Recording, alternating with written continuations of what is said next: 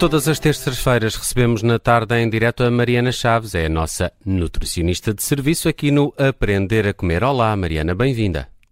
Olá, como estão todos? Está aqui também a Judite França e o Bruno Vieira Amaral e hoje vamos falar de jejum. Aliás, já andamos a falar deste tema há algum tempo. Uh, falamos do jejum intermitente e de resto até acabamos com uma pergunta lançada para quem nos ouve através do uh, Spotify, uh, que teve muita adesão, não foi, Mariana? Perguntaste quantas horas de jejum é que fez na noite passada. Como é que foram as respostas? Olha, uh, as respostas, muita gente a participar, que foi ótimo, e mais de metade uh, disse que fazia até 12 horas, 56%, mas que foi bastante bom, uh, porque quase que está renhido. Portanto, o restante das pessoas era 12 ou mais, Claro que a maioria uh, era 13 a 14 horas, 27%, mas depois 16% ainda fazia 15 horas ou mais de jejum. Claro que foi só naquela noite, mas foi ótimo. Olha, e no final fizeram algumas perguntas e uma delas uh, que eu achei que era boa ideia respondermos hoje, que era sobre esta questão do jejum nas mulheres. É, porque é, a pergunta é se é igual o jejum feito por uma mulher ou por um homem, é isso? Exatamente. E isto tem aqui por base um, um livro publicado que se chama Fast Like a Girl, uh, que tem base científica e, e, é uma, uma mulher que se dedica simplesmente a ajudar as mulheres para ajustarem o jejum e a sua alimentação de acordo com o ciclo menstrual. Uh, e isto faz todo o sentido, porque nós mulheres somos hormonalmente diferentes dos homens, apesar de que a maioria dos estudos científicos sobre o jejum intermitente é feito só com homens, porque são mais fáceis de estudar do que as mulheres. Uh, e estamos aqui a falar, esta especialista chama-se Dr. Pels, uh, para quem tiver interesse em ver um bocadinho mais sobre isto. Um, mas então, aqui Nelson. Estou a ouvir, estou a ouvir, Mariana. uma das coisas que, que, se fala bastante, e eu queria deixar este episódio para quando tivéssemos aqui realmente a Judite connosco. Está cá, a Judite está aqui, a Judite está aqui. Estou, estou caladinha porque estou a ouvir. Não, claro, queria deixar mesmo, porque uh, da outra vez, eh, quando estávamos a falar disto, eu pensei, isto faz todo sentido, quase que é uma conversa entre mulheres, mas claro que os homens também fazem podem ouvir. Nós estamos muito atentos também. É, eu estou a ouvir. Para, para vocês perceberem, sim, para vocês também perceberem, porque há muito uma brincadeira com as mulheres, não é? De que há alturas do mês em que nós estamos um bocadinho mais irritadas do que outras alturas. eu também, uh, eu também tenho essa altura do mês. Eu fico eu gosto irritada. Digas, eu gosto é, dura 30 um dias. Só que ele é o mês inteiro. No caso do Nelson, dura 30 dias. Mas isso de facto tem, tem alguma coisa a ver com o jejum que as mulheres fazem a eh, essa altura Olha, do mês? Também pode, sim, também pode ter, porque claro que tem uma justificação hormonal, não é essa a nossa disposição. Mas o que nós temos que pensar, e é um bocadinho a evolução do jejum tem vindo neste sentido, é que se nós começarmos a ajustar a nossa alimentação e o período que fazemos jejum na altura em que nos é mais favorável uhum. e ao mesmo tempo deixarmos de fazer na altura que estamos mais irritadiças, etc., uhum isso vai nos deixar não só com mais energia, como também mais, mais toleráveis, vamos okay. por assim. Então vamos, vamos fazer jejum consoante o nosso ciclo menstrual, é isso? Sim, exatamente, é isso mesmo. Fala-nos fala dos, fala dos, dos estrogénios e da progesterona. Eu tenho um problema com a progesterona, antes de chateada com ela, mas uh, fala-nos da testosterona e do, e do estrogênio, porque isto está ligado com o facto de nós temos três hormonas e os homens só têm uma, não é? E as nossas é. três às vezes andam à, andam à batatada. Andam à batatada. Mas há uma coisa que temos a certeza: é que assim que começa o ciclo menstrual, portanto, assim que começa a menstruação, nós produzimos estrogênio. É esse o caminho. Nos primeiros 10 dias estamos a construir estrogênio. Então, essa é a fase em que nós estamos mais aptos para fazer o jejum. Uh, porque uh, é como se fôssemos mais fortes, mais resistentes nessa altura. Portanto, nós conseguimos não só fazer uma dieta mais low carb, portanto, baixa em hidratos de carbono, uhum.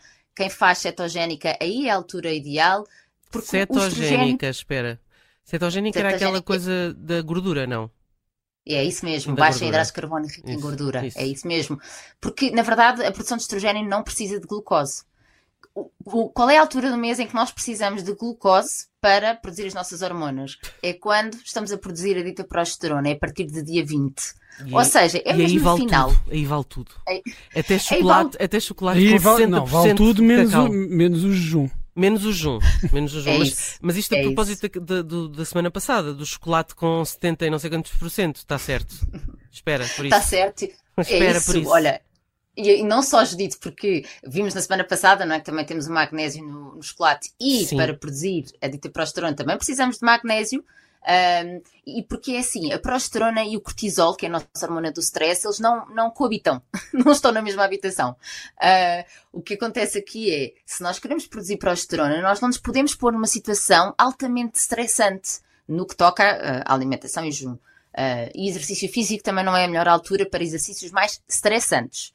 Uh, e, portanto, se vamos fazer uma alimentação em que cortamos completamente os hidratos de carbono, em que cortamos o dito glucose que precisamos uh, para produzir a progesterona, provavelmente uh, o, o, que é descrito é que a produção não será tão eficaz. E não é isso que nós pretendemos. Portanto, a altura do mês para comer o chocolate é realmente aí. E, e, e sabes que, Judite, isto traz aqui, um, para mim, uma parte muito importante psicológica, que é as mulheres passam a vida, quando se ouve conversas entre mulheres sobre este assunto, com o sentimento de culpa. Que ah, eu não consegui manter, uh, estava mesmo a apetecer um chocolate, eu não consegui, olha, quebrei tudo, paciência. E se nós começarmos a entender que de determinadas alturas do mês, como os primeiros 10 dias da menstruação, deveríamos ser mais, mais uh, rigorosas com esta questão de, de, da glucose, do jejum, de realmente não irmos para os chocolates e que depois, no final, podemos ter aqui um bocadinho mais de abertura. Claro, tentando escolher os hidratos de carbono mais saudáveis, mas mas separar isto, e eu acho que com objetivos a curto prazo nós também lidamos bastante melhor, sinceramente. Mas é, é Portanto, é, é necessário encontrar uh, esse equilíbrio para, para depois não haver uma grande diferença entre as duas fases, não é? Uma fase em que se é mais rigoroso e outra depois em que, como dizia a Judite, vale quase tudo. Pois, porque depois perde-se perde-se o objetivo final, eu entendo. Por isso, aquilo que eu acho que tem que acontecer aqui é, numa primeira fase, sermos mais rigorosos, o tal primeiro ao décimo dia. Depois nós aí a seguir temos no décimo primeiro ao décimo quinto, que é, que é, é essa, fra essa fase em que uh, não temos que ser tão rigorosos, mas também não deveria haver um consumo aumentado de hidratos de carbono. Ou seja, devemos escolher aqueles que nos são mais úteis, os feijões, a batata doce, uh, as frutas, é aí que devíamos fixar nisso. Depois há ali mais uma janela pequenina, que já que estou a falar disto, devo dizer que é do 16 ao 19 dia, dia 16 ao dia 19, que podemos aumentar o nosso jejum, uh, em que temos os nossos níveis máximos de estrogênio, uh, e no dia 20 é que realmente deveríamos uh, recuar no dito jejum, manter-nos nas 12 horas, termos hidratos de carbono saudáveis, como eu falava há pouco, mas se calhar não sermos, não sermos tão estar sempre a contabilizar tudo, é a altura em que nós podemos, durante 4 ou 8 dias, na verdade é isso que estamos a falar, não é?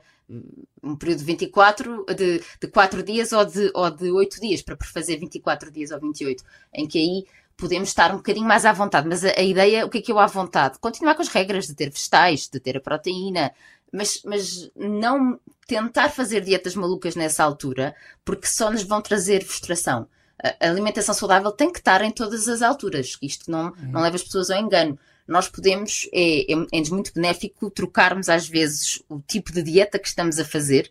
Como falávamos há pouco das dietas baixas em hidratos de carbono ou dieta cetogénica, muitas vezes não são viáveis continuamente. E, portanto, se nós fizermos esta troca consoante o nosso ciclo menstrual, nosso nível de energia fica muito melhor, Uh, olha, uma coisa engraçada que é do 11 ao 15 dia, portanto, 11 ao 15, nós temos um, o nosso, nosso nível máximo de estrogênio, mas também temos o nosso nível máximo de testosterona.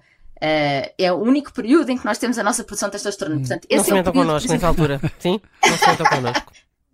Olha, Judite, é ótimo para aumentar a massa muscular. E era, e era isso que te queria uh, perguntar também, Mariana, porque isto não, não é só alimentação, também uh, há alturas mais indicadas para o, o, exercício físico. Sim, sem dúvida. Portanto, uh, este, este período do 11 ao 15, se nós aplicarmos estratégias de aumento de massa muscular no exercício físico e com a alimentação também, essa será a altura que hormonalmente estamos mais aptos para produzir a massa muscular. No primeiro, portanto, quando o ciclo menstrual começa, do primeiro ao décimo dia, fazer exercícios mais tensos, mais intensos, uh, faz com que uh, o nosso corpo aguenta, aguenta esse dito stress. Décimo sexto, uh, do vigésimo dia, portanto, de 20 para a frente, não é altura para exercícios físicos muito intensos. Tanto que há muitas mulheres que dizem que ficam muito cansadas e que depois não conseguem fazer todas as suas atividades do dia a dia normais. Portanto, essa é a altura para dar aqui um bocadinho mais de calma ao nosso corpo. Esta é a altura em vez. que o Parlamento Espanhol pôs as mulheres uh, com a possibilidade de ficarem em casa, em licença. eu queria referir. Os espanhóis são espetaculares. Muito espetaculares. Gosto muito de espanhóis. Uh, Mariana, estamos aqui a ficar sem tempo. Queria só lembrar que, se gostou deste episódio, pode fazer seguir nas plataformas uh, digitais onde está disponível e nas plataformas de podcast, também no nosso site. Mas para quem ouve aprender a comer no Spotify, e só funciona no Spotify, uh, há uma pergunta que podem responder. Qual é a pergunta que a Mariana vai deixar esta semana? Então, a pergunta é se é mulher e quer fazer jejum, quais é que serão os melhores dias do seu ciclo menstrual para fazer o jejum. De dia 5 a dia 15, de dia 1 a dia 10, a partir de dia 20 ou nenhuma das anteriores, porque isto não pode ser fácil. Eu e o Bruno vamos lá responder ao Spotify vamos, a questão desta semana do Aprender a Comer com a Mariana Chaves, que regressa de hoje a uma semana. Já sabe que no Spotify tem esta pergunta para responder e é por lá que encontra daqui a pouco o episódio de hoje que se dedicou ao jejum nas mulheres. É diferente dos homens. Ficamos aqui com algumas ideias que de facto é. Mariana, obrigado. Até para a semana. Até para a semana. Obrigada.